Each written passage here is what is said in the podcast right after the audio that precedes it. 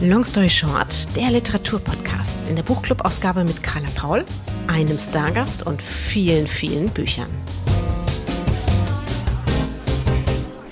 Dafür wurde New Adult ja anfangs ein bisschen belächelt. Man hat ein, ein unsicheres Mädchen, das zum ersten Mal aufs College geht und trifft dort den Bad Boy. Das wird man bei mir nicht finden. Ich habe immer versucht zu zeigen, Frauen können alles und sie können auch jeden Beruf ergreifen. Das sieht man an, an den Berufen meiner Frauenfigur zum Beispiel. Mein heutiger Gast im Long Story Short Buchclub ist die Bestsellerautorin Julia Hahnl, aber tausenden Lesenden viel besser bekannt unter ihrem Pseudonym Lily Lucas. Seit vielen Jahren liest und schreibt sie Liebesromane im Untergenre New Adult, zum Beispiel die sehr erfolgreiche Green Valley-Reihe.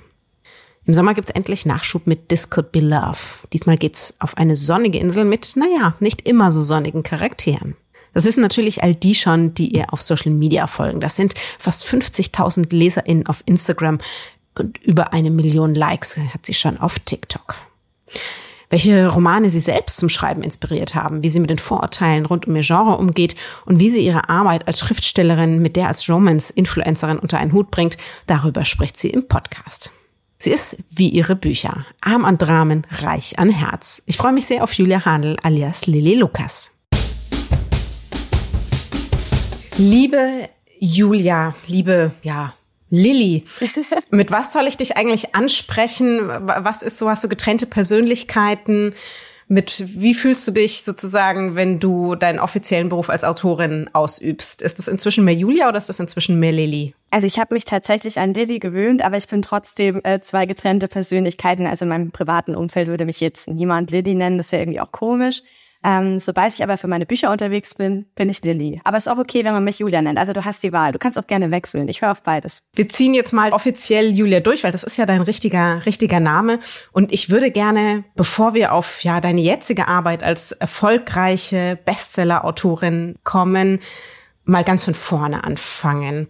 Du hast Germanistik studiert. Wir gehen noch ein paar Schritte zurück, weil bei den meisten von uns, die sehr aktiv sind im Literaturbereich, die wurden ja schon sehr, sehr früh geprägt, meistens was so das, das Lesen und auch das Schreiben angeht. Kannst du dich noch dran erinnern, mit welchen Büchern, mit welchen Kinderbüchern so alles bei dir angefangen hat? Ich kann mich lustigerweise sogar eher immer ans Geschichten erzählen erinnern. Meine Oma oder meine Großeltern, bei denen ich viel Zeit verbracht habe, weil sie nebenan gewohnt haben, haben mir unglaublich viele Geschichten erzählt. So ging das bei mir eigentlich los, auch selbst sich Geschichten ausdenken. Die haben mir auch vorgelesen, aber ich glaube, noch mehr geprägt hat mich dieses Erzählen von Geschichten. Und es ging dann ganz früh los mit Märchen und äh, auch Märchenbücher natürlich haben da eine große Rolle gespielt bei meinen Großeltern. Und das hat mich, glaube ich, sehr geprägt. Gerade das Vorlesen, also sozusagen das aktive Begleiten von Kindern mit Geschichten, da erzählt man, also da, da prägt man das ja praktisch auch schon, dass man einerseits sagt, okay, da hat jemand anderes eine Geschichte erfunden, aber durch das Vorlesen oder zumindest ist so meine Interpretation, geht es ja auch immer darum, dass man stärkt, auch du kannst Geschichten erzählen. Das könnte auch deine sein. Oder wie ist denn deine Version sozusagen dieser Geschichte? Genau. Hat das für dich da eben die, die große Rolle gespielt? Und wie ist das jetzt heute sozusagen als, als Mutter für dich? Wendest du das dann auch an in der Hoffnung, dass es, dass es auch diese Auswirkungen hat? Ja, ich mache das tatsächlich auch so. Ich habe das übernommen von äh, meinen Großeltern, meinen Eltern natürlich auch. Ich erzähle meinem Sohn auch immer vom Schlafengehen Geschichten. Und es ist auch völlig egal, ob die so sinnvoll sind für ihn er findet das einfach, also es heißt sinnvoll, aber die, das sind natürlich irgendwie Fantasiegeschichten, die ich mir abends schnell zusammenreime. Es muss nicht alles so perfekt Sinn ergeben, aber bei ihm entstehen da im Kopf so Welten und Bilder. Und das finde ich wunderschön. Und ich glaube, das hat mich auch dazu gebracht, diese Welten auch entstehen lassen zu wollen für andere. Du hast schon gesagt, es muss nicht sinnvoll sein. Das finde ich total wichtig. Einerseits haben wir jetzt nochmal einen ganz anderen pädagogischen Blick auch auf Kinderbücher und hinterfragen vieles. In der letzten Buchclub-Folge mit Tommy Krabweis haben wir da auch viel drüber gesprochen, wie kann man das jetzt sinnvoll gestalten, auch wenn wir nochmal an die ganzen Klassiker rangehen in, in der Retrospektive was, was würden wir denn anders erzählen als Eltern? Aber auf der anderen Seite finde ich es auch schön, wenn man sich einfach wirklich mit den Kindern in Geschichten fallen lassen kann. Genau, das habe ich gemeint. Ja, es gibt auch ein, eine Figur, die dich in der Kindheit sehr begleitet hat, die auf den ersten Blick recht wenig Sinn ergibt und wo ich gar nicht weiß, ob das heute als Kind äh, irgendwie, ob das heute noch so als Kindheitsbuch erfolgreich wäre. Und zwar unser aller Sams. Was hat dich daran so begeistert? Das kam bei mir lustigerweise durch eine Lehrerin, gar nicht aus dem privaten Raum, sondern in der Grundschule hatten wir eine Lehrerin, die war ein totaler Sams-Fan, die war auch noch eine Referendarin und sehr jung und sehr engagiert. Und die hat uns jede Woche aus den Samsbüchern vorgelesen. Es gab jede Woche eine Stunde Vorlesen. Und da haben wir so einen Stuhlkreis gemacht und durften uns da ganz gemütlich hinkuscheln. Und sie hat dann diese Bücher vorgelesen. Und ich war von Band 1 so begeistert davon. Ich fand das so schön, dass dieses, dass diese Bücher so, so lustig waren, dass dieses Sams so frech war und so frech sein durfte und diesen etwas spießigen Papa ja eigentlich hatte. Mhm. Und ich, mich hat das als Kind wahnsinnig begeistert und das, ich habe es auch nicht hinterfragt, dass das überhaupt keinen Sinn ergibt. Ähm, da sagst du was völlig Richtiges. Das war für mich auch nicht entscheidend, ob das jetzt logisch ist. Ich habe mich einfach so wohl gefühlt in diesen Büchern und in dieser Welt und ich habe so gelacht als Kind, das weiß ich noch. Ja, ging, ging mir auch so. Es gab ja dann sogar Verfilmungen. Da hatte ich ganz große Probleme mit, ehrlich gesagt, weil mich das, ich habe einfach mit den Kinderbüchern, die ich gelesen habe und auch mit dem mit dem Sams und in eine ähnliche Richtung finde ich, wie das Sams geht auch der Pumuckel für mich. Äh. Einfach wirklich Figuren, die sich so auflehnen und die ganz schrecklich viel Quatsch machen einfach. Ja, also genau. Also ähm, die auch nicht die großen Abenteuer erleben oder, oder dann immer so ein, so ein Sinn als Held am Schluss irgendwie sind da, sondern es ist einfach, es geht auch ganz viel um Quatsch und Unsinn und, äh, und anderen Streiche spielen und, und das finde ich bis heute auch ziemlich, ziemlich schön und macht ziemlich viel Spaß. Und das ist tatsächlich, also was, was ich bis heute sehr schön finde. Paul Maar, ganz großer Autor, der finde ich oder den ich bis heute auch sehr verehre und der ja auch in Bamberg lebt. Genau, da ähm, das studiert. heißt, ja. eben, da, da schließt sich ja sozusagen auch so ein bisschen, bisschen der Kreis. Hattest du mal die Möglichkeit, ihn zu treffen? Ich war mal bei einer Lesung von ihm und ich habe lustigerweise auch ähm, ähm, so zwei Häuser weiter vom Samshaus gewohnt. Also in Ach, Bamberg, nein. in Bamberg nennt man es das Samshaus. Äh, dort wurde das Sams gedreht und ähm, das spielt in dem Film eine ganz große Rolle. Und ich habe so zwei, drei Häuser weiter gewohnt. Und als ich nach äh, Bamberg gezogen bin, da habe ich eben ganz früh erfahren, das heißt das Samshaus. Ja, die Stadt hat schon einen besonderen Bezug einfach zu diesen, zu diesen Büchern. Und ich war eben dann auch mal auf einer, auf einer Kinderbuchlesung von ihm, ja. Bis heute finde ich sehr empfehlenswert. Alle seine Bücher möge er uns lang erhalten bleiben. Dann gehen wir in die Jugend. Und da zeichnet sich vielleicht bei dir schon so ein bisschen ab, in welche Richtung es gehen könnte. Du hast da eine Reihe mitgebracht und äh, ja, Shame on Me Wobei die Frage ist eben, wie viel Shame ist dabei? Wir hatten ja auch sonst nichts. Eine Reihe mitgebracht, die damals uns alle oder ja, viele von uns ziemlich umgehauen hat. Welche? Du sprichst jetzt von den Vampiren, oder? ich spreche von den Vampiren, genau. Ja. Man weiß schon, die Vampire. Die Vampire. Wobei, jetzt wüsste man das gar nicht mehr so genau. Aber in meiner Generation war ja die Vampire klar mit äh, Bella und Edward verbunden. Inzwischen erlebt es ja ein Revival wieder, die Vampirliteratur. Aber damals hat es mich wirklich kalt erwischt. Also ich habe das so mit, ich war eigentlich schon fast erwachsen. Ich glaube, ich war 17, ich habe es auf Englisch gelesen. Das war die Phase, wo ich angefangen habe, wieder mehr auf Englisch zu lesen oder so richtig auf Englisch zu lesen. Und irgendwie hat mich dieses Buch total begeistert. Es ist ein bisschen peinlich im Nachhinein. Klar schämt man sich immer so ein bisschen dafür, dass man Twilight so toll fand. Das hat heute so ein bisschen so einen albernen Touch. Aber als Teenager hat es mich einfach voll abgeholt. Ich war sehr verliebt in Edward ich habe die Geschichte geliebt. Heute sieht man das ein bisschen mit einem anderen Blickwinkel auch. Vor allem, wenn man auch so ein bisschen den Hintergrund der Autorin kennt. Das ist ja doch sehr erzkonservativ, religiös angehaucht mhm. von den Werten. Damit kann ich mich jetzt nicht so identifizieren, hat für mich aber mit 17 jetzt nicht die große Rolle gespielt, als ich diese Bücher gelesen habe. Ja, für mich war tatsächlich vor Stephanie Meyer mit, mit der Twilight-Serie noch Anne Rice. Ja, aber, aber das war brutaler. Das war härter. Ja. Die Verfilmungen fand ich hingegen wirklich sehr, sehr gut. Interview mit einem Vampir. Brad Pitt damals. Brad Pitt, äh, Tom Cruise, ähm, das war die, die ganze, die, die Zeit sie fand ich war sozusagen die düstere Seite dieser dieser Vampirerzählungen. Die haben ja auch ein, das ist ja ein eigenes Genre schon seit ganz ganz langer ja. Zeit. Das fasziniert uns sehr und hat auch immer noch ein bisschen den Erotikfaktor, der dann in Twilight sozusagen richtig rauskam. Und die habe ich auch auch auf Englisch einfach, damit man schneller. Da war, war man ja mit den Übersetzungen auch noch nicht so fix wie heute und man musste so lang drauf warten, dass dann da immer neuer kam und äh, und die waren völlig zerfleddert auch bei mir, ähm, ehrlich gesagt. das Shame on Me ist natürlich mit den Büchern, die ich heute lese, nicht zu vergleichen. Auf der anderen Seite finde ich es trotzdem völlig, völlig okay. Ich habe sie total gern gelesen. Es hat, es hat vieles von dem, was mich halt, was für mich damals wichtig war als Teenager, genau. war für mich, war für mich Liebe wichtig, war für mich Sex wichtig. Die Hormone waren völlig unberechenbar, genauso wie in den, in den Büchern und konnte das ausleben. Also das, ich glaube, das sollte man heute immer noch mitdenken, gerade auch wenn man irgendwie mit 30, 40, 50 meint, spotten zu können über die Bücher, die da hochkommen und, und die es ja auch jetzt gibt. Also ich freue mich eher mit meinem Teenie selbst sozusagen, das damit eine Menge Freude hatte und die Bücher mehrfach, mehrfach gelesen hat. Ja, ich finde das ein schöner Gedanke, es so zu sehen, ja. Und, und die Verfilmungen, die können, die kann man ja auch, also die kann man ja auch vielleicht ignorieren. So. Ein weiteres Buch ist eines, das gerade eigentlich in der amerikanischen Literatur eine große Rolle gespielt hat und hier weniger, weil es oft auch nicht zum klassischen Kanon der, der Schulliteratur gehört, ist Wer die Nachtigall stört von Harper Lee. Du hast mir vorher tatsächlich gesagt bzw. geschrieben, das wäre bis heute eines deiner Lieblingsbücher. Weshalb? Ich glaube, es ist mein Lieblingsbuch. Wenn mich jemand fragt, was mein Lieblingsbuch ist, schimpfe ich immer, weil ich mag diese Frage nicht. Die ist fies, ähm, weil es natürlich viele tolle Bücher gibt. Aber Harper Lee ähm, und Wer die Nachtigall stört, kommt immer sofort in den Sinn, wenn ich danach gefragt werde. Vielleicht, weil ich es eben sehr früh gelesen habe. Vielleicht zu früh, aber es hat mich unfassbar geprägt. Oder, oder, Magst oder du kurz, kurz erklären, worum es geht für all diejenigen, die es nicht kennen? Also es ist tatsächlich ein, Klassiker der Weltliteratur, vor allem in Amerika von ähm, Pulitzer-Preisträgerin Harper Lee. Und es spielt in den 30er Jahren. Es behandelt eigentlich ein sehr hartes Thema. Es geht ähm, um ja Amerika zu Zeiten der, der Segregation. Rassentrennung ist ein Riesenthema, Rassismus.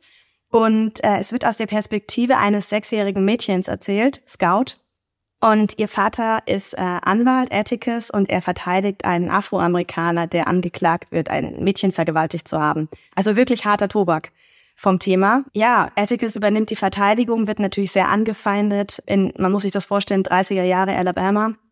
Und er versucht aber seinen Kindern, er hat zwei Kinder, er ist alleinerziehender Vater, also in sehr vielen Dingen ist das Buch sehr besonders versucht er eben den Kindern zu erklären, dass, dass wir alle gleich sind und dass wir alle das Recht haben, verteidigt zu werden und dass Hautfarbe eben keine Rolle spielen sollte.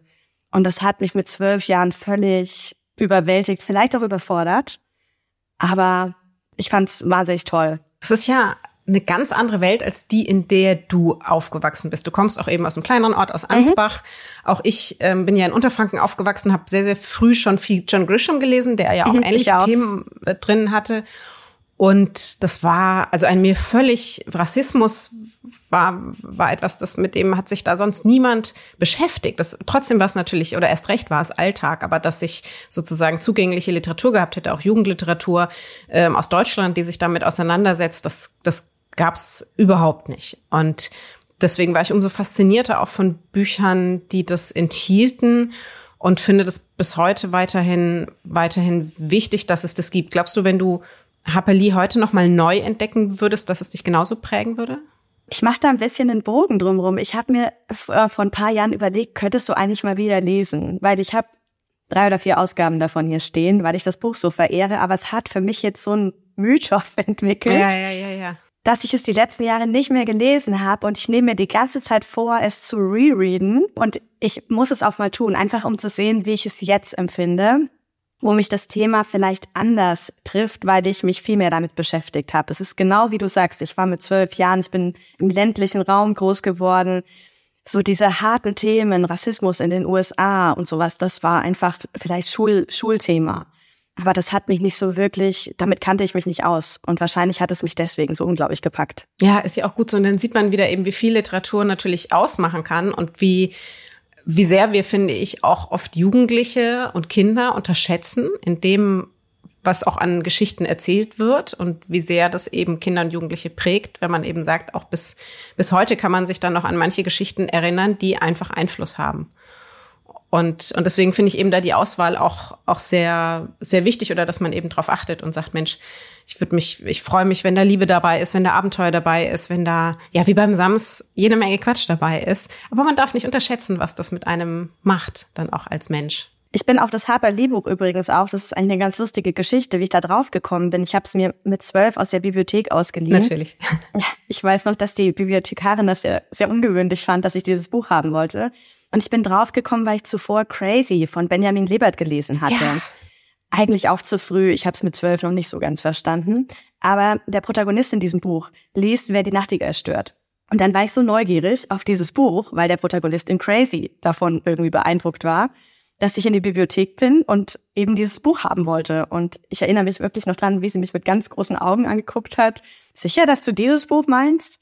Und ich war so neugierig und dann habe ich es gelesen. Also danke auch an Benjamin Debert. Liebe Grüße auch, der bis heute schreibt, wie ich finde, viel öfter schreiben könnte, weil er ein ganz, ganz großartiges Talent hat. Also hier auch, auch nochmal seine Bücher erwähnt. Welches Buch hat dich denn dann tatsächlich zum Schreiben selbst inspiriert? Kannst du das überhaupt ähm, festmachen? Wie ist das bei dir gewachsen, dass du nicht nur da, also ich habe auch hobbymäßig geschrieben oder es war ja auch eine Zeit, da haben glaube ich viele auch aus meinem Umkreis am Tagebuch geschrieben und dann hat man auch natürlich diese Fanfiction, die anfing, auch rund um Stephanie Meyer, dass man dann ähm, auch im Internet vielleicht die ersten Blogs schrieb oder in irgendwelchen Foren. Aber wann, also was hat dich inspiriert, jetzt wirklich zu denken, ich kann auch, ich möchte auch einen eigenen Roman schreiben? Also geschrieben habe ich tatsächlich immer, aber diese Idee, einen eigenen Roman zu schreiben, kam durch Gut gegen Nordwind von Daniel Glattauer. Das war auch eins dieser Bücher, das ich, ich sag mal, ohne jede Erwartung gelesen habe, weil es war damals noch gar nicht groß. Es war, oder vielleicht war es auch schon groß und ich erinnere mich nicht dran. Aber ich habe es nicht gekauft, weil es irgendwie in den Medien war. Ich habe es zufällig entdeckt und habe es gelesen und ich habe es in einer Nacht durchgelesen. Es ist auch nicht sonderlich dick. Aber es hat mich irgendwie begeistert, diese besondere Erzählform. Mhm. Ich habe ja auch Literatur studiert und äh, dann gibt es ja den Briefroman und für mich hat Dani Glattauer das damals auf eine neue Ebene gehoben mit dem E-Mail-Roman aus heutiger Sicht. Ein bisschen banal, weil klar hat sich alles schnell weiterentwickelt. Aber ich fand es so unglaublich toll. Dann habe ich dieses Buch gelesen und mich hat das so begeistert, die Geschichte so auf den Punkt zu bringen, nur indem sich zwei Menschen über E-Mails austauschen. Und sowas in der Art wollte ich auch machen. Und so ist mir die Idee gekommen zu meinem ersten Buch, Zwei fürs Leben. Da geht es um Menschen, die nur in Gedanken miteinander sprechen. Es besteht eigentlich nur aus Dialog. Und das habe ich mich, glaube ich, getraut, weil ich zuvor gut gegen Notwind gelesen mhm. hatte. Du sagst im, im Rückblick banal finde ich eigentlich gar nicht, weil ich glaube, das ist, oder ich finde, es gehört schon sehr viel Können dazu, das so auf den Punkt zu bringen, dass man das nicht hinterfragt, dass man trotz, dass trotzdem alles drin ist in diesen kurzen E-Mails, diese Geschwindigkeit, die da entsteht, auch dieser, genau. ich finde, er trifft sehr gut den Punkt, man, man, ja, man liest die Funken mit würde ich sagen. Genau. Also ich meinte mit banal auch eher, dass aus der heutigen Sicht E-Mails schon so weit weg wieder sind. Also E-Mail-Romane, man würde wahrscheinlich jetzt äh, WhatsApp-Romane für, dein, machen. für deine Zielgruppe, ja. Ja, genau. Also wenn ich jetzt heute sage, das war revolutionär, weil es ein E-Mail-Roman war, dann klingt das ein bisschen albern. Aber damals gab es diese Form noch nicht so häufig, vor allem nicht in der Belletristik. Ja, und, und war ja dann auch ein großer, großer Durchbruch. Tatsächlich es geht aber noch, noch weiter. Ähm, du hast dich dann entschieden auch und hast erstmal gesagt, okay, Liebesroman. Heute treffe ich dich hier natürlich als mehrfache Bestseller-Autorin. Mit deinen ersten Romanen war es ja nicht ganz so einfach. Damals auch noch unter dem Namen Julia Hanel. Mhm. Wie hat sich das denn eigentlich entwickelt und woher hast du auch die ja die Ausdauer genommen, sozusagen weiterzumachen und weiter zu sagen, doch, das sind Geschichten, die liegen mir wortwörtlich sozusagen am Herzen, die möchte ich gerne erzählen, das ist auch mein Genre und das ist der Beruf, den ich für mich als Berufung sehe. Ja, meine ersten vier Bücher sind in einem anderen Verlag erschienen bei Ulstein. Das waren sogenannte Midlist-Bücher. Die liefen so okay. Es war jetzt nicht außergewöhnlich. Es war auch wirklich ein Hobby damals für mich. Und ich bin sehr, sehr dankbar, dass es Social Media in der Form noch nicht gab damals oder nicht in dem Maß, weil ich diese Bücher wirklich nur geschrieben habe und zufrieden damit war. Und es kam relativ wenig Feedback. Ich, ich musste diese Bücher nicht groß bewerben, weil ich konnte sie nicht bewerben. Äh, Facebook kam gerade so auf, zumindest in Deutschland. Es gab kein Instagram, zumindest nicht, dass wir es alle genutzt hätten.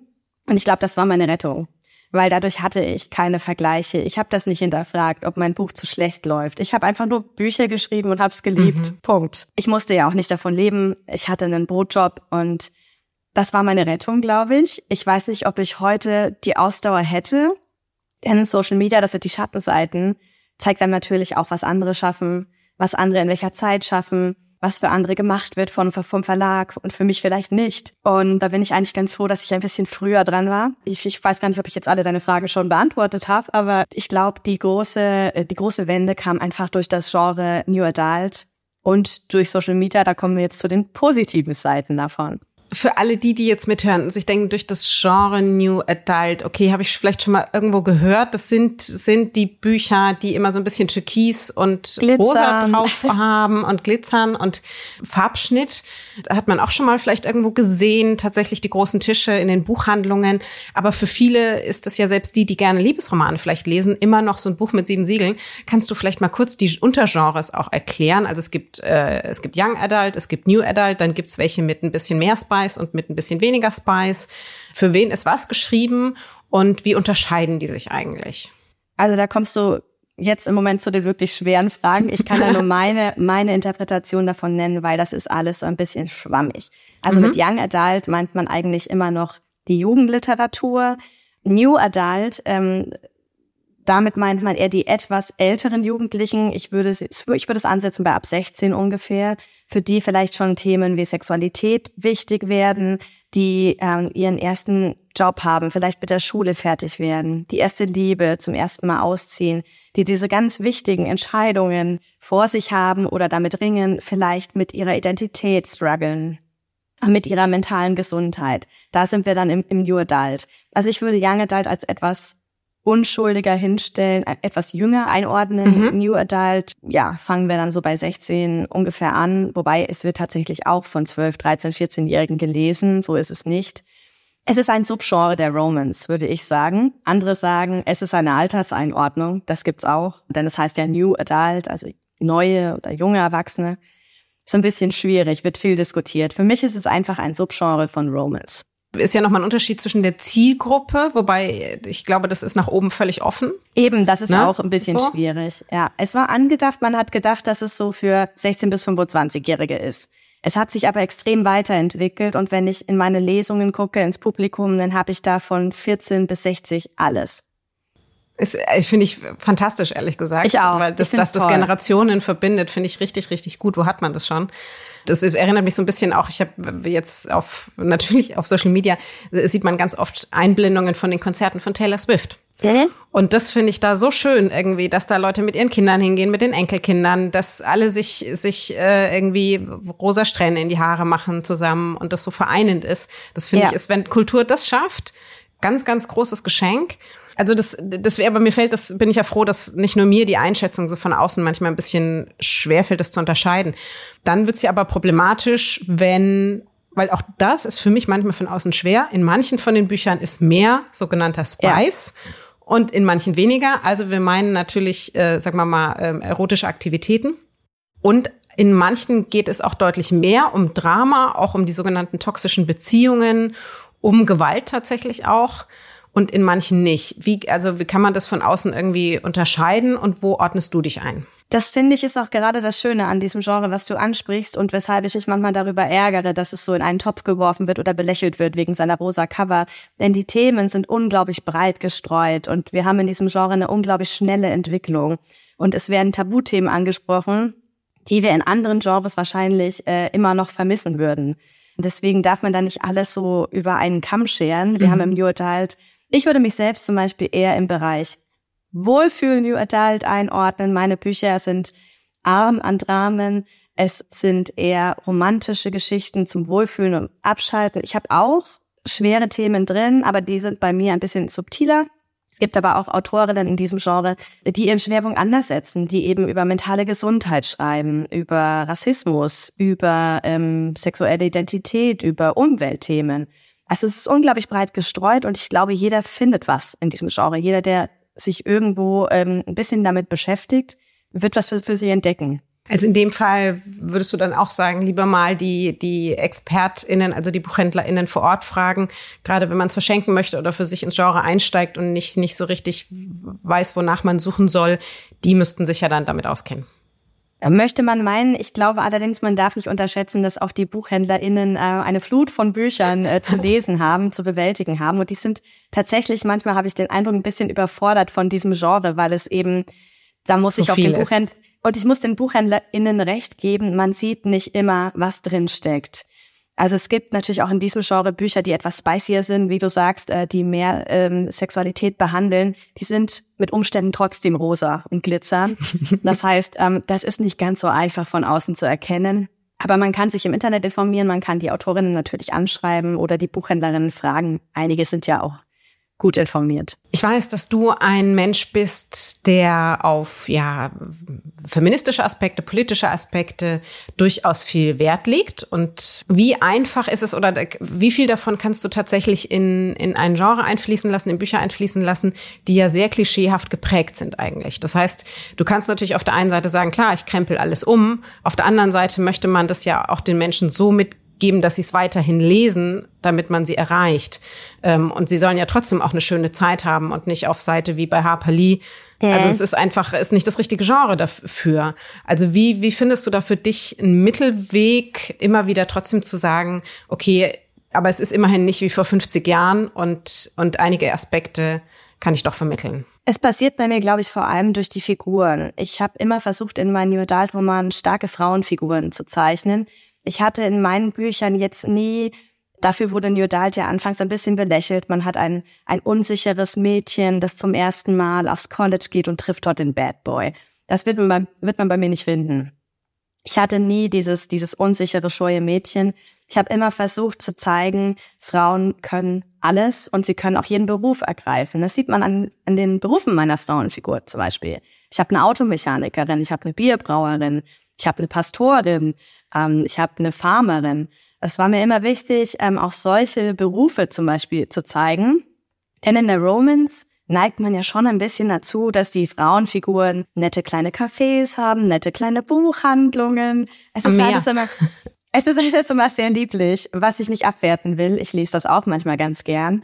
Aber Frauen dürfen auch mal einen anderen Beruf haben als ähm, ja Floristin, Buchhändlerin, Lehrerin. Und das habe ich zum Beispiel versucht und das mache ich eigentlich durch die Bank bei allen meinen Büchern.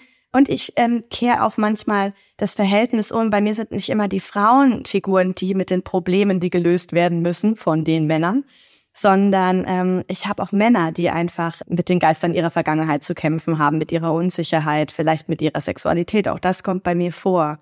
Also das sind so die meine Ansätze, damit umzugehen.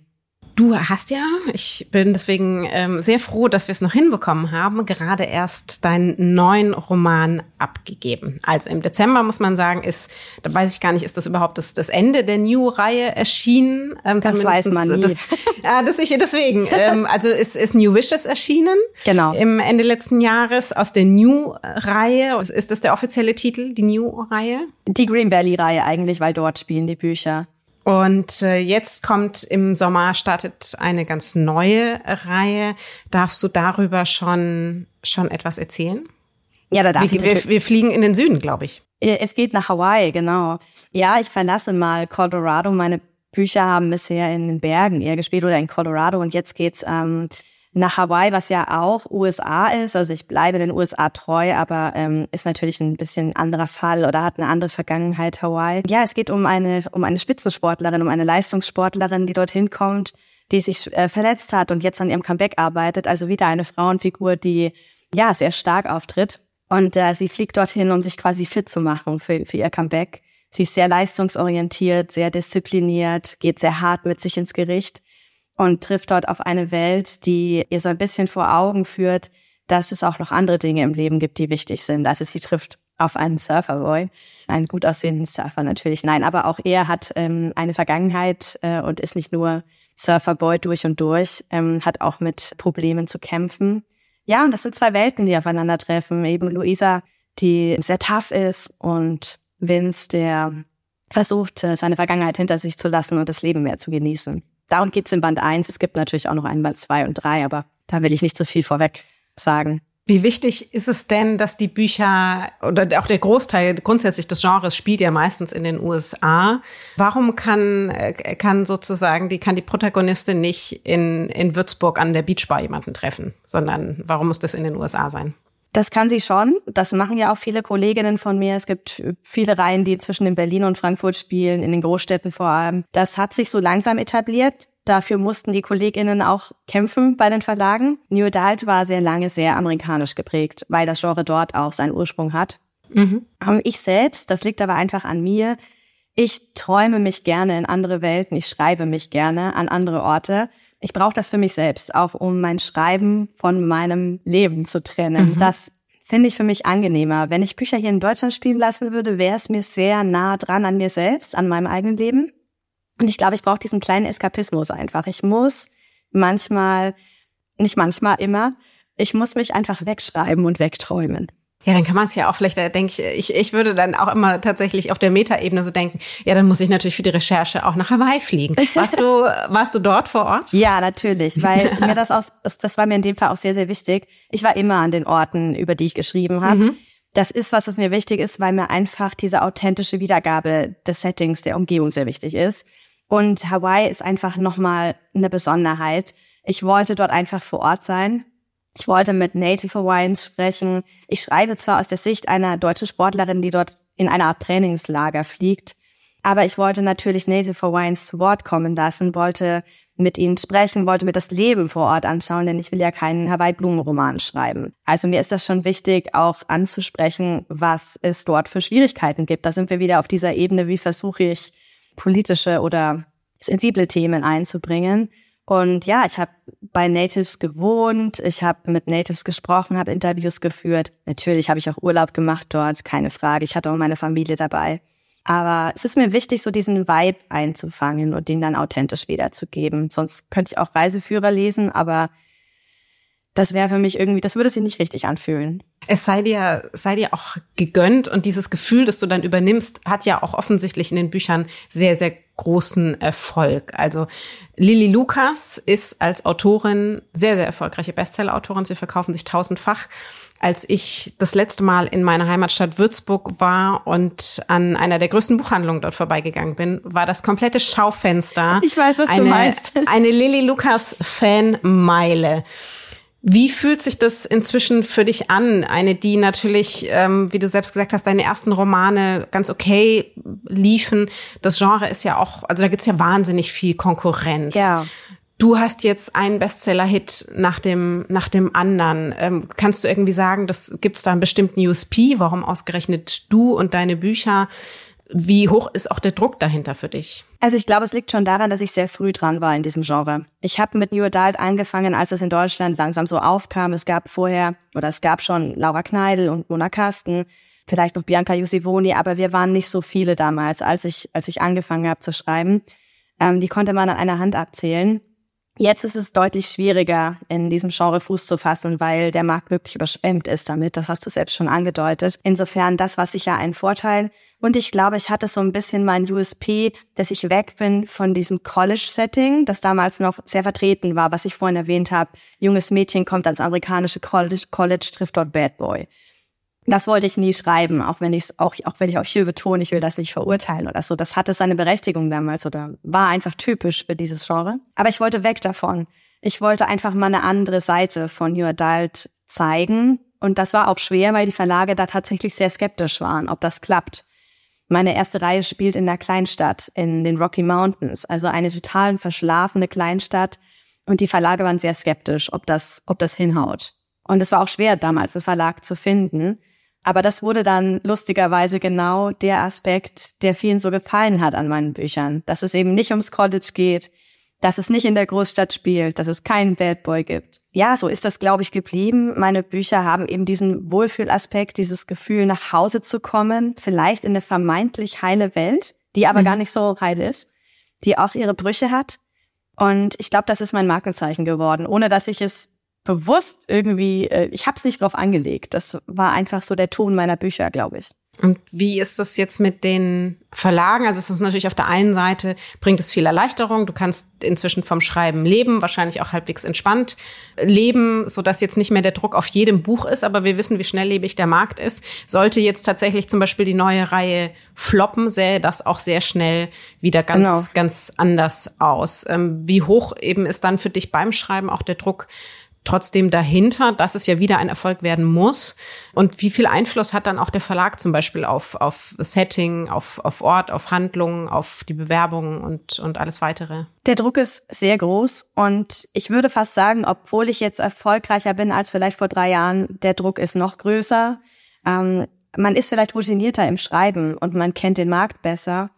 Aber nur weil man mehrere Bestseller hat, heißt es ja nicht, dass es in irgendeiner Form leichter wird oder dass es in irgendeiner Form relaxter wird, weil man will natürlich, wie du eben sagst, man will ja dort weitermachen, man will sich weiterentwickeln. Und dieser Markt ist schnelllebig. Also das ist mir auch bewusst, dass es jeden Moment quasi vorbei sein kann, obwohl das jetzt dramatisch klingt.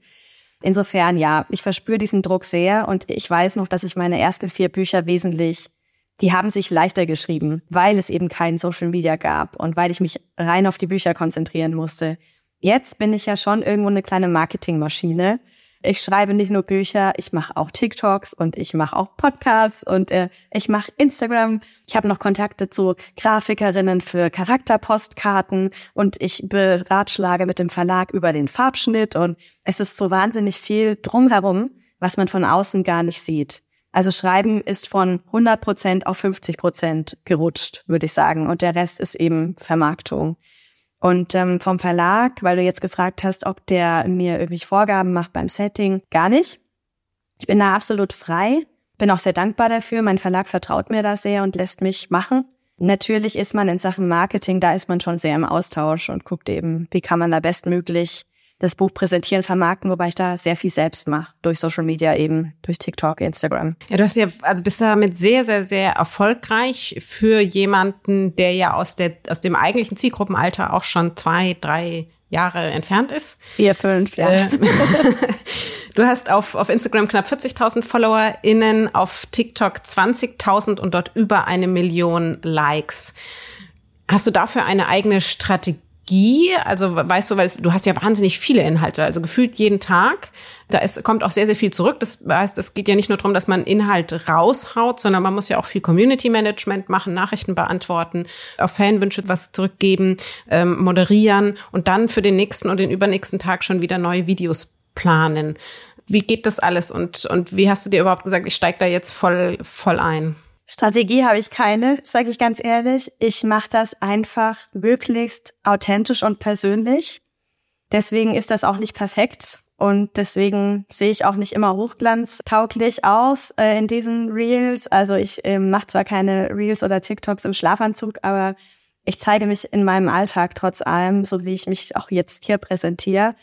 Das ist meine Strategie, wenn ich denn eine habe. Aber ja, ich versuche schon, jeden Tag Content zu liefern Sei es eben mal auf Instagram Stories teilen, auf Aktionen, Lesungen hinweisen. Ich versuche auch fast jeden Tag in TikTok hochzuladen. Ich habe jetzt mal ein bisschen Pause gemacht zwischen den Jahren und im Januar. Das hat auch gut getan. Aber ja, ich versuche schon, möglichst viel Content zu liefern, aber buchbezogen. Also ich halte es, natürlich fließt mein Privatleben ein bisschen mit ein, weil man sieht eventuell mal mein Bücherregal, mein Sofa, mein Wohnzimmer. Aber es bezieht sich schon immer auf den Inhalt meiner Bücher. Glaubst du, du könntest es dir heute noch leisten, das nicht zu machen? Nein, mm -mm. ich hätte es mir zu keiner Zeit leisten können. Als es losging mit der mit der Green Valley Reihe, habe ich mit Instagram damals angefangen. Mhm. Weiß ich noch. Und das war Neuland, genauso wie jetzt TikTok wieder für mich kurzzeitig Neuland war. Ich habe mich da so reingearbeitet, habe mit null Followern logischerweise angefangen. Und ich habe von Anfang an meine Bücher damit beworben. Und ich glaube, das hat auch geholfen, dass diese Reihe groß wurde, denn ohne dem Verlag jetzt irgendwie da was ankreiden zu wollen, ohne ihn kritisieren zu wollen. Es gab damals auch noch kein Marketing für meine, für meine Bücher. Das kam sehr spät erst.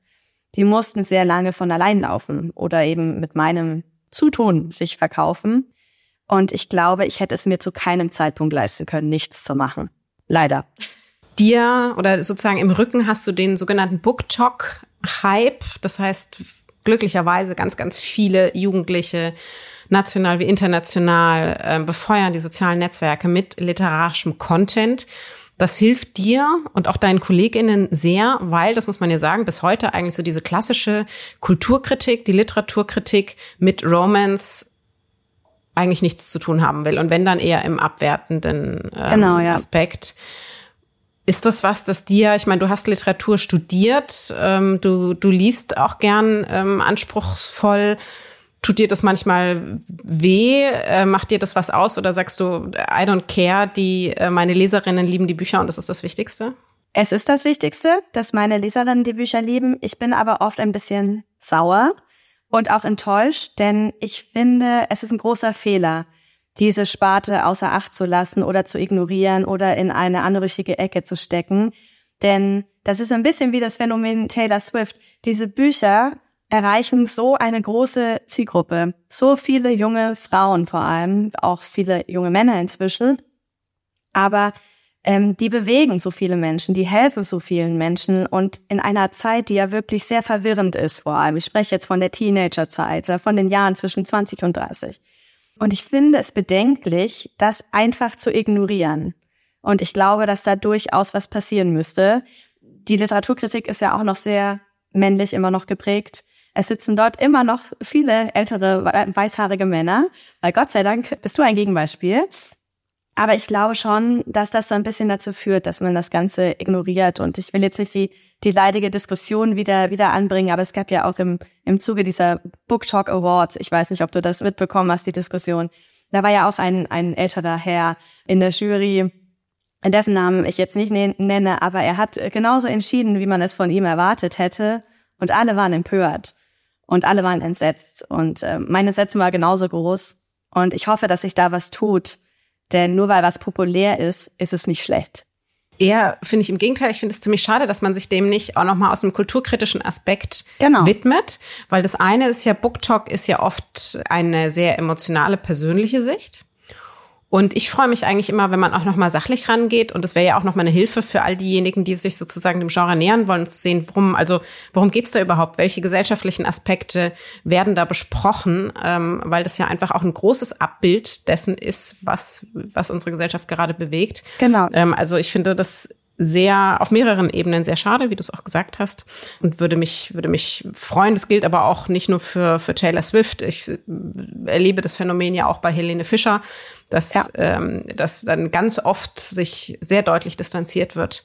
Und ich finde das sehr auf mehreren Aspekten sehr fragwürdig. Vor allem betrifft es oft Frauen. Also es, es sind oft Dinge, dazu, die eben genau. große Frauengruppen begeistern. Die werden sofort in so eine Ecke gesteckt, die irgendwie platt oder banal sind. Aber gerade weil dieses Genre ja scheinbar irgendwas anspricht, auf irgendeine Weise diese vielen Frauen erreicht, und natürlich sind es auch Männer, aber vor allem Frauen, darf man es nicht ignorieren. Sollte man eher hinterfragen oder, oder eben sich damit beschäftigen, was steckt in diesen Büchern und wie können wir es vielleicht auch nutzen? Das wäre ja auch eine, eine interessante Frage. Wie kann ich das nutzen, um, um junge Zielgruppen zu erreichen?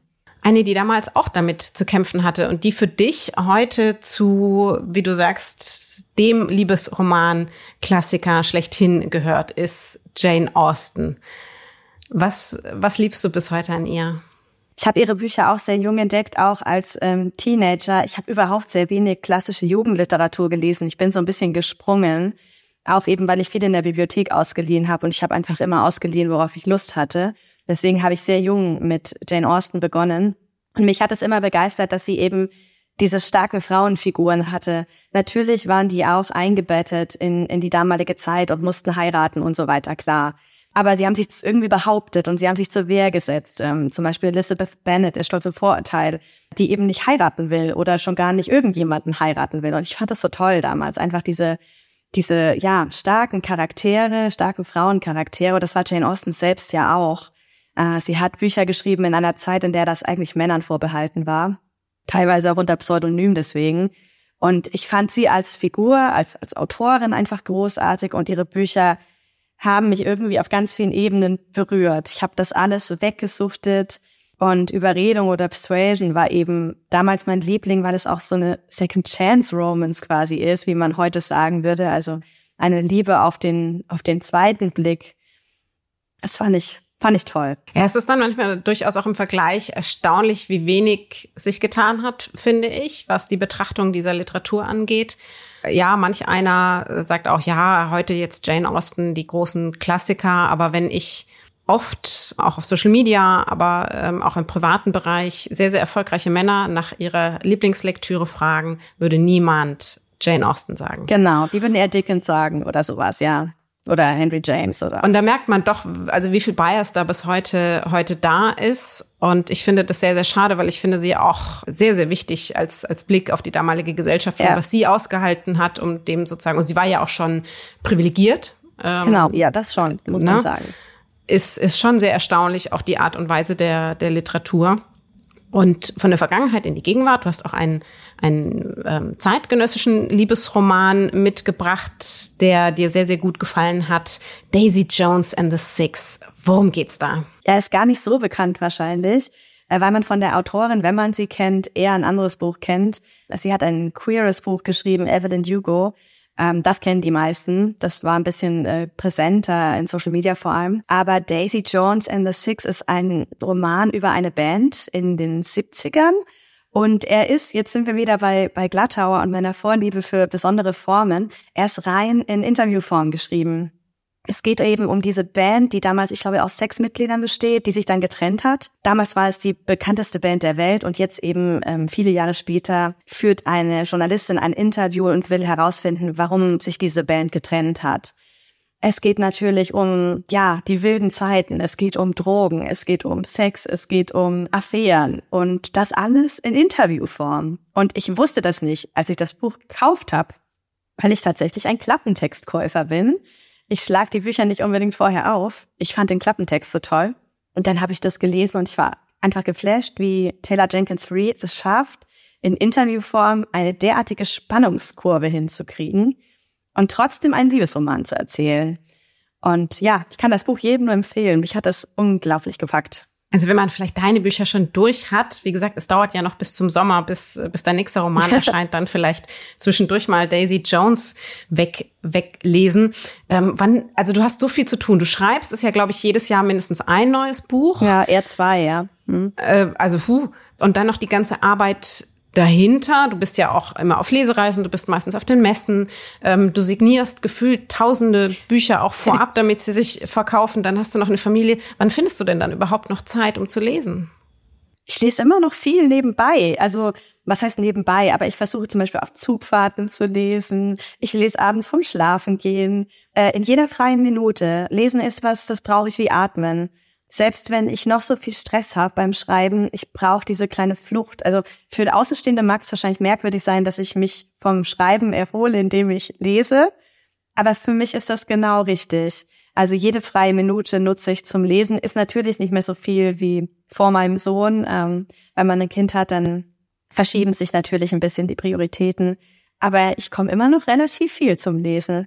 Und beeinflusst das dann auch dein Schreiben? Also kannst du, während du an einem aktuellen Roman sitzt, auch fremde, zum Beispiel gerade, also mitten im Genre, fremde Liebesromane sozusagen lesen? Viele Autorinnen, KollegInnen können das nicht, aber ich mache das bewusst, weil mir das auch hilft, aus kleinen Löchern herauszufinden. Wenn ich zum Beispiel eine Schreibblockade habe und ich lese ein, ein gutes Buch, egal ob es jetzt Fantasy, Liebesroman, Krimi ist, dann bin ich wieder so inspiriert und so motiviert, auch ein gutes Buch zu schreiben. Es hilft mir einfach, mich wieder anzuspornen. Das will ich auch können. Ich will auch ein Buch schreiben, das andere Menschen so abholt, wie dieses Buch dich oder mich jetzt abgeholt hat. Du schreibst sehr, sehr, sehr viel über die Liebe. Du liest auch viel über die Liebe. Aber es gibt auch ein bisschen Fantasy. Und zwar hast du noch einen, einen letzten Roman, den du empfehlen möchtest, das Lied der Krähen. Ähm, wie bist du dazu, dazu gekommen und was begeistert dich daran? Das war eine Empfehlung einer Autorenkollegin von mir, die wir übrigens beide kennen, ähm, auch aus Würzburg. Oder liebe Grüße. liebe Grüße. Die hat mir das Buch damals empfohlen, sonst hätte ich es wahrscheinlich nicht gelesen oder erst durch den darauf folgenden Instagram Social Media Hype, der dann entstanden ist. Ich bin gar nicht so der Fantasy Fan. Ich habe das als Jugendliche nicht so viel gelesen, abgesehen von so Klassikern oder eben Harry Potter, klar. Aber High Fantasy hätte ich nie gelesen. Und ich habe das dann wegen ihr gekauft. Und ich war von Angela Kirchner im Übrigen, wenn, dann wollen wir genau. sie auch nennen. Angela Kirchner, die auch sehr großartige Kinder- und Jugendbuchautorin ist. Genau, und ja selbst auch Buchhändlerin war. Und äh, von ihr habe ich den Tipp bekommen. Und sie liest viel Fantasy. Und dann habe ich es gelesen und ich war so von Seite 1, 2, 3 an sofort drin in dieser Welt. Ich finde, Lieber Dubo kann einfach unglaublich tolles Worldbuilding und also Welten erschaffen. Und ich fand diese ganze, ja, diese ganze Szenerie, die sie da, da beschreibt, die hat mich unglaublich gepackt und ich fieber jetzt jedem neuen Band entgegen und bin so richtig drin und ich finde ihre Figuren einfach so toll. Sie schafft so besondere, kantige, edgy Figuren, die man trotzdem liebt, obwohl sie morally grey sind teilweise. Um, ähm, und das hat mich sehr, sehr fasziniert. Also bin ich ein großer Fan und suchte ich alles weg. Und du möchtest aber nicht selber mal in diesem, in diesem Genre schreiben? Ich traue es mir nicht zu. Also ich habe allergrößten Respekt vor allen Fantasy-AutorInnen, weil ich dieses Worldbuilding so faszinierend finde, dieses bis ins kleinste Detail planen und plotten, das bin ich einfach gar nicht. Ich bin eher so ein Drauf-Los-Schreiber. Ich muss natürlich auch vorher mir Gedanken machen, wo, wovon meine Bücher handeln, aber ich schreibe sehr aus dem Herzen heraus. Und als Fantasy-Autorin muss man ja völlig anders daran gehen. Und ich bin von dieser Detailliebe jedes Mal fasziniert und also ich habe großen Respekt und große Bewunderung, aber ich würde es mir nicht zutrauen. Hast du trotzdem noch jetzt außerhalb, also die ist, glaube ich, die, die neue Reihe ist ja dann, glaube ich, erst jetzt erstmal auf drei Bücher angelegt. Genau. Ähm, wieder dann, wir haben schon gehört, vielleicht äh, geht es mit der Green Valley-Reihe vielleicht auch weiter. Sie möchte sich nicht, sie möchte sich nicht dazu äußern. ähm, die Fans haben also noch eine Chance. Aber hast du, hast du außerhalb dessen für dich und jetzt mal auch frei von all dem, was sich verkaufen könnte oder was der Verlag vielleicht sagt, ähm, für dich als Autorin Wünsche oder auch mal auch Änderungsideen, wo du sagst, mh, hm, vielleicht in drei, in fünf, in zehn Jahren wäre das für mich auch nochmal ein Weg, den ich gerne einschlagen würde? Ich würde gerne mal wieder Contemporary schreiben. Das ist auch so ein tolles Wort, mit dem man nichts anfangen kann. Also ich habe ja angefangen mit vier Contemporary Romance Romanen. Das, was man damals klassische Frauenliteratur nannte. Die Grenzen sind so ein bisschen verschwommen in den letzten Jahren. Aber ich habe tatsächlich vor, in den nächsten Jahren mal wieder so einen Roman zu schreiben. Also einen Julia-Roman, könnte man sagen.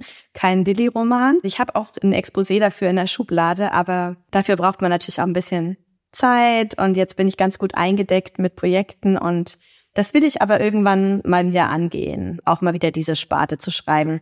Wobei die Unterschiede ja nicht so groß sind. Die Figuren sind ein bisschen älter. Das ist wahrscheinlich der größte Unterschied. Das ist sozusagen die ja frühere oder spätere Zukunft deines Schreibens. Und wie sieht's denn noch mit dem Lesen aus? Verrätst du uns, was gerade aktuell auf deinem Nachttisch liegt? Jetzt muss ich mal spitzen, weil das liegt tatsächlich da drüben. Es ist Trial of the Sun Queen. Ähm, das ist ein Fantasy-Roman. Den habe ich bei meinem Verlag in der Vorschau entdeckt und war so neugierig. Die Autorin heißt Misha Tuli, wenn ich das jetzt richtig ausspreche. Und ich war einfach super neugierig. Also ich, ich glaube, es ist High Fantasy, aber es war einfach eher der, der Inhalt, der mich fasziniert hat. Das ist jetzt auch kein Booktop-Trend bisher oder ich bin nicht durch Social Media darauf aufmerksam geworden. Ich habe aber erst angefangen. Ich bin erst so auf den ersten fünf bis zehn Seiten. Gestern Abend habe ich damit angefangen. Aber ja, ich hatte immer wieder Lust auf Fantasy. Deswegen. Ein bisschen Fantasy, aber vor allen Dingen ganz, ganz viel Liebe. Die Literatur von Julia Hanel beziehungsweise Lili Lukas. Sie ist, wie sie selber sagt, arm an Dramen, aber dafür reich an Herz. Das ist schön. Liebe Julia, es freut mich sehr, dass du dir die Zeit genommen hast. Ich hoffe, Gerne. ganz viele sind jetzt vielleicht auch neue Fans geworden und überwinden auch ihre vielleicht bisherigen Vorurteile ähm, dem, dem Genre und auch deiner Literatur gegenüber, trauen sich ein bisschen mehr rein. Auf jeden Fall lohnt sich ein Blick sowohl auf deine Website als auch auf deine Social-Media-Kanäle, wo du sehr, sehr offen mit LeserInnen interagierst und wo du uns sicher auch verraten wirst, wie dir dann deine aktuelle Literatur und Nachttischlektüre gefallen hat. vielen, vielen Dank für das ja, Gespräch. Danke, dass ich da sein durfte. Vielen Dank, liebe Julia, dass du dir die Zeit genommen und offen über dein Genre, über die Liebe, über deine Lieblingsbücher und die Arbeit hinter dem Erfolg gesprochen hast. Ihr findet jetzt alle Infos zu ihr, ihren Büchern und denen, über die wir heute gesprochen haben, in den Show Notes, als auch natürlich auf meinem und ihrem Instagram-Kanal. Falls euch das Gespräch gefallen hat, und davon gehe ich jetzt einfach mal aus, wenn ihr bis hierher gehört habt, dann empfehlt es doch sehr, sehr gerne weiter oder gebt mir Rückmeldung dazu. Auch über eine Bewertung auf den sozialen Kanälen oder auf den Plattformen eurer Wahl freue ich mich natürlich sehr. Die nächste Buchclub-Folge gibt's dann wieder in vier Wochen, erneut mit einer Gästin und dazwischen wieder ich im Austausch mit Günter Keil. Na klar, wie immer mit neuen und alten, aber definitiv lesenswerten Büchern. Long Story Short ist eine Kooperation zwischen Carla Paul, Günter Keil und der Penguin Random House Verlagsgruppe. Happy Reading!